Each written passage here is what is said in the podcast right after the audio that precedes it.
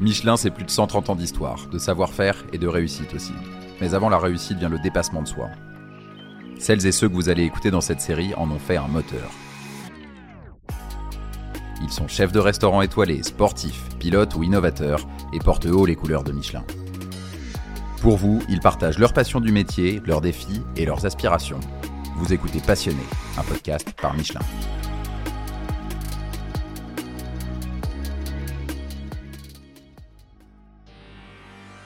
Hervé Poncharal, directeur de l'écurie Tech 3. Depuis toujours, Hervé Poncharal est passionné de deux roues. D'abord pilote, il apprend la rigueur du métier.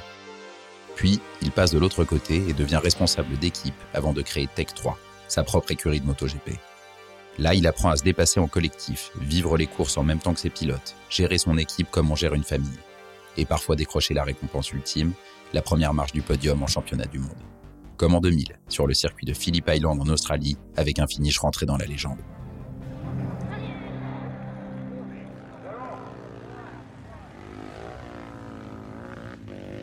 La dernière course de la saison 2000, où on était engagé avec euh, un pilote français qui s'appelait Olivier Jacques, un pilote japonais qui s'appelait Shinya Nakano.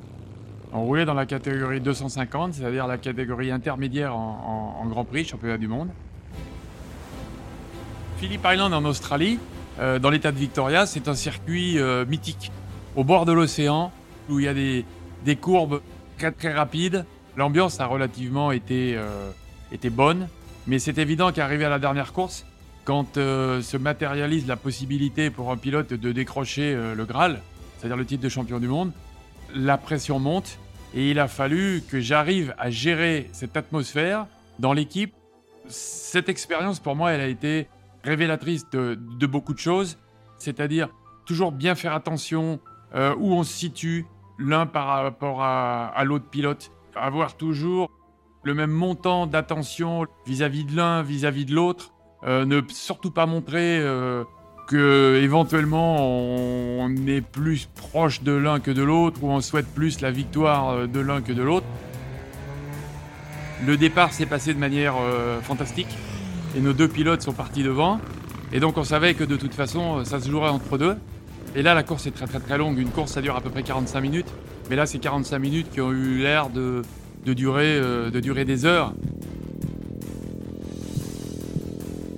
Au final, donc, euh, Olivier Jacques s'impose pour 14 millièmes de seconde. Je ne sais pas si on se rend compte ce que c'est, c'est 14 millièmes de seconde.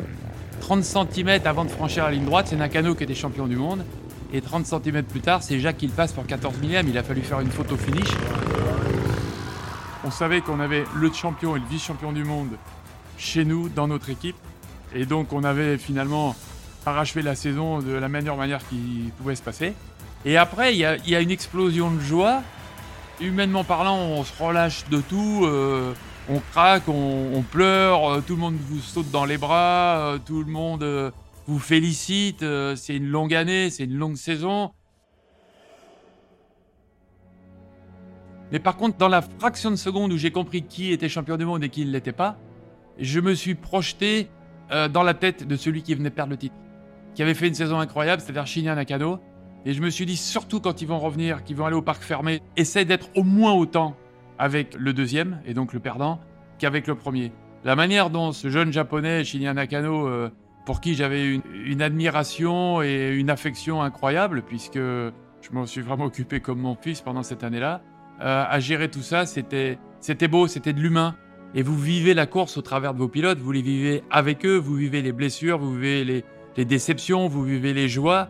Et, ce jour-là, euh, tout était au paroxysme, quoi. Ah ben c'est une journée qui restera jamais gravée dans ma mémoire et dans l'histoire de la société.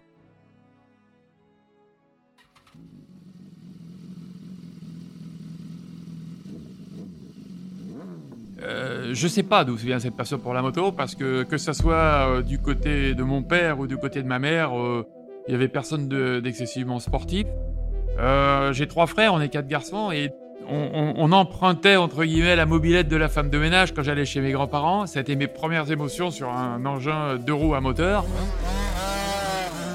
Je dois avouer que je sais pas pourquoi j'ai toujours eu une, une fascination pour, pour le deux roues Et dès que j'ai pu euh, commencer à aller avec mon vélo voir des courses moto euh, sur les petits circuits autour de chez moi, je l'ai fait. Euh, dès que j'ai pu, dès que j'ai eu 14 ans, je me suis acheté une mobilette et puis avec ma mobilette, on faisait, on jouait les paradis perdus, comme disait le chanteur Christophe.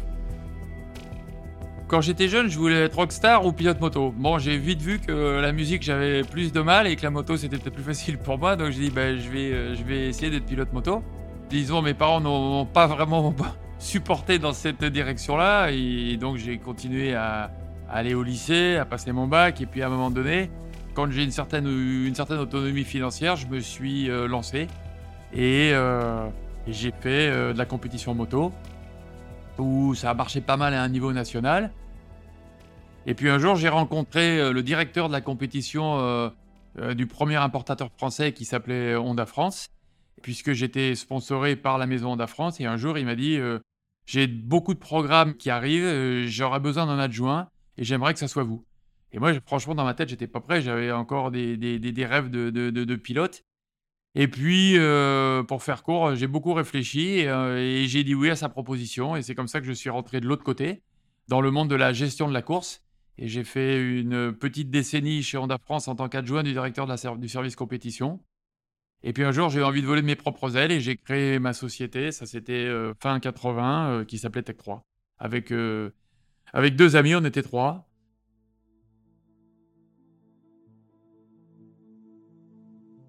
Vous savez, la, course, c'est un, un peu un, concentré de vie. Hein.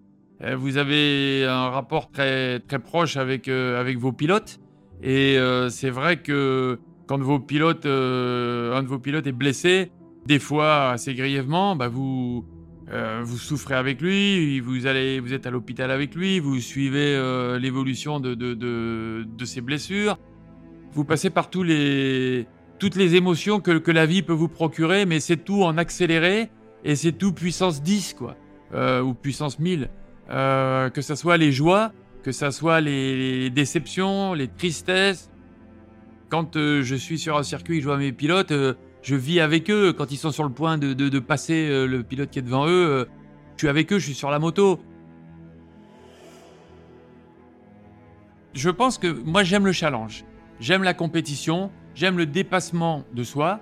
Et quand on gère une société comme la nôtre, euh, on a les mêmes problématiques, les mêmes émotions et les mêmes besoins de cet engagement que peut avoir le pilote. Moi, si je continue, c'est parce que je, continue de me faire plaisir. Et je me fais plaisir parce que j'ai des pilotes qui sont beaucoup plus jeunes que moi, qui pourraient être mes petits-enfants maintenant quasiment, avec qui euh, j'échange, avec qui euh, j'essaye de, leur faire passer des messages euh, que je connais. Et puis j'ai une équipe d'une soixantaine de personnes. Et, et, moi, je mets un point d'honneur à, à, être un peu le patriarche de, ce groupe. Et et ça me plaît. J'ai même à un moment donné, quand j'étais plus jeune, euh, j'avais envie d'être prof aussi un peu. Et à ce côté-là, un petit peu transmission, euh, du savoir. Euh, j'adore travailler avec les jeunes, j'adore. Parce que évidemment, on a fait tous tout un tas de bêtises. on s'est pris des portes et des murs dans la tête, et ça, c'est la vie. Et je le raconte aux jeunes avec qui je collabore. toutes ces choses-là, et peut-être ça leur évitera de s'en prendre autant que moi je m'en suis pris dans la tête des portes ou des murs. Moi, j'aime les attitudes euh, humbles, euh, de respect. Et bien entendu que sur la piste, on se bat contre les autres écuries, les pilotes contre les, leurs adversaires sur la piste.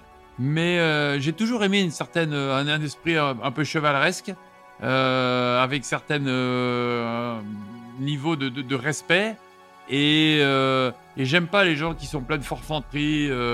Euh, et c'est aussi ce que j'essaie de faire passer à tous les jeunes avec qui je travaille, parce que des fois, euh, quand on est euh, jeune, on est plein de testostérone et autres, et des fois, c'est un petit peu compliqué de leur faire passer tous ces genres de, messages. Parce que quand on a une certaine humilité, et même quand on est un athlète, on, réfléchit à tout un tas de petits détails, on se, se voit pas en superstar ou en demi-dieu. Quel que soit le succès qu'on a, il est éphémère. il tient à un équilibre relativement fragile. Donc euh, pour moi, c'est important euh, de toujours garder le même esprit euh, que celui quand on, qui est quand on débute. essayer d'apprendre, essayer de comprendre, essayer de se bonifier. Parce qu'on n'est jamais arrivé au bout du process.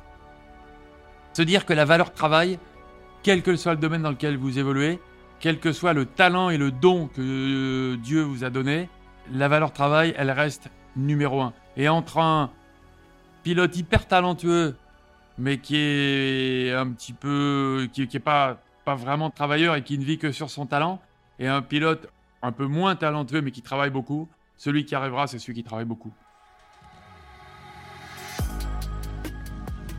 Vous avez aimé? Dans ce cas, rendez-vous dans un prochain épisode à la découverte d'un autre univers Michelin et d'une ou d'un autre passionné.